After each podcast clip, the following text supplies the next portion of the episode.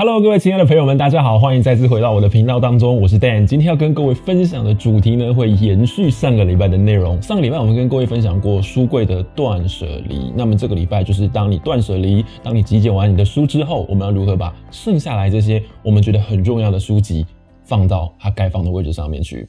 呃，我们之前有提过一个很重要的概念哦，就是在断舍离里头，或者是在整理的这个过程中呢，有一个很重要的顺序，叫做先减再收。好，把我们呃不需要的东西先割舍掉，保留下我们觉得真正重要的东西。但是这些真正重要的东西，也不是说，诶，极简完就放在那边堆在一旁，这样会影响到我们未来呢，在使用这些东西的效率上面。所以其实收纳是一个非常重要的概念哦，它。嗯，带着一种组织，带着一种管理的概念，让我们把东西呢放在它应该摆放的地方。经过一些分门别类之后呢，未来我们在使用这一些东西的时候会更有效率。好，今天就是要跟各位分享我如何将我的书籍很有系统性的陈列在我的书柜上面。其实不瞒各位说，这个想法、这个概念是来自于图书馆。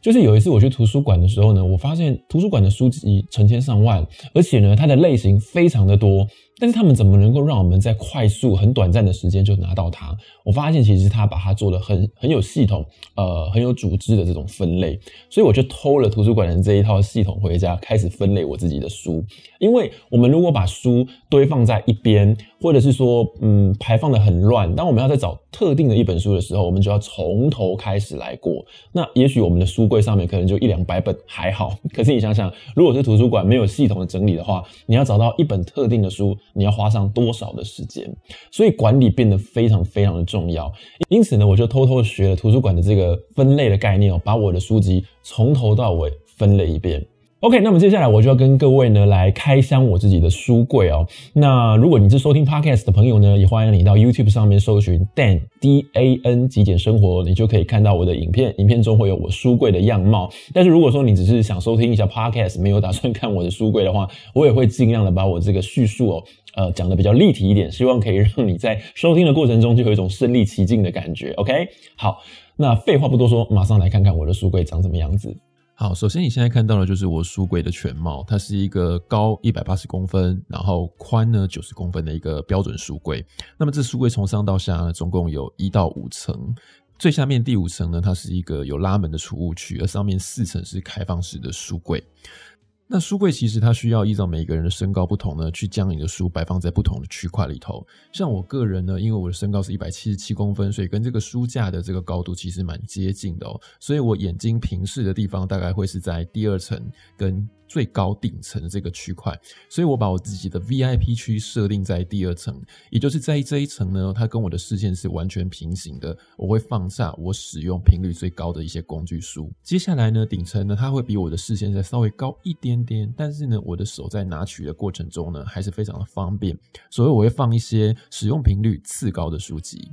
接下来由上往下数的第三层呢，它是我需要低头才有办法检索的这个。呃，区块哦，那我有的时候要拿取，必须要蹲下来或是弯腰，所以它的呃这个使用上变得比较没有那么的直接，比较没有那么直觉，所以我会放我偶尔会读的一些藏书。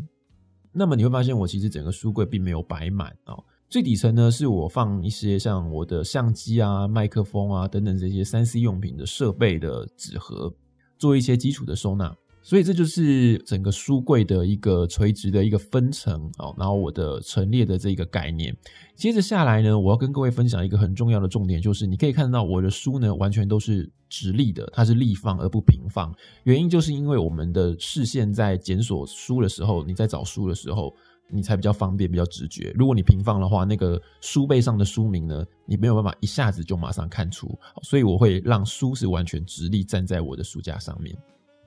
那么接下来呢，在书架的每一层呢，我就会以这个类别的方式做水平的区分哦。比方在最上层呢，你就可以看到，呃，最左手边呢，就会是一些呃偏宗教啊、哲学的书籍。那么最右手边呢，它就是一个比较心理的书籍。而第二层呢，它是我呃最常使用到的工具书。你可以看到我的呃左手边是一些塔罗的书。中间呢是比较偏占星学的书，而最右手边呢是生命灵数的书籍。那我的书籍也会依大小呢再做一些简单的排列。那么第三层呢，我就会放一些嗯，影响我人生蛮多的书籍，像一些工作啦、成功类型的书籍啦，或者是说有一些跟商业有关的哦。那我过去有创业过，所以会放一些像行销学的书，那也有一些跟呃商业基本的基础概念有关的书籍。那么接下来呢，我会在不同的分类里面按作者还有出版社再做细分。举个例来说，比方说在宗教哲学类里面，我会把作者以奥修为主体的这个作者呢做一个分类。那同时在奥修的丛书里面，我会再以出版社，比方说有旗开出版社，比方说有生命潜能出版社啊、奥修出版社等等做一个区分。好，最后我要跟各位分享两个很重要的概念。第一个概念就是，当我们在购物的时候呢，要非常留意哦，我们不应该把这个焦点放在我们的收纳空间。常常我们会去买衣服或者是买书的时候，都觉得说，反正我的书架上面还空空的，所以我们可以再多买几本没关系。或者是说，我的衣橱还空空的，所以啊，反正再买一两件也不占空间等等的。但其实呢，我们应该要把这个焦点真正放在这个衣服的本身，或者这个书籍的本身，任何物品都一样，它到底值不值得我们收存它？在极简的概念里面呢，其实是。并不需要太多的收纳空间来收纳东西，因为我们东西已经变少了，反而应该是要把这些收纳的箱子啊、柜子啊，把它极简掉，这样才不会让我们呢不断的囤物哦。第二点要跟各位分享的就是呢，我们在呃断舍离的过程中哦，还是不定时的会买新新的东西，所以关于新的东西跟旧的东西呢，我们还是要在一定的时间内呢做一番检视，让东西有所流通。有些东西如果它已经摆在我们的书架或者是衣柜里面，可能两三年都没有动了。千万不要因为我们这个空间还没有占满而把它留下来。我们应该要适时的知道这样东西可能跟我们的关系啦，已经没有这么的紧密了，我们已经不太时常使用它了，所以呢，我们就可以将它割舍出去，提供给其他更有需要的人。好的，以上就是今天的节目内容，希望今天的内容呢或多或少呢对大家都有一些帮助。如果你喜欢今天的内容，别忘了帮我按一个赞，也欢迎你订阅支持我的频道。我是 Dan，那我们下期节目见喽，拜拜。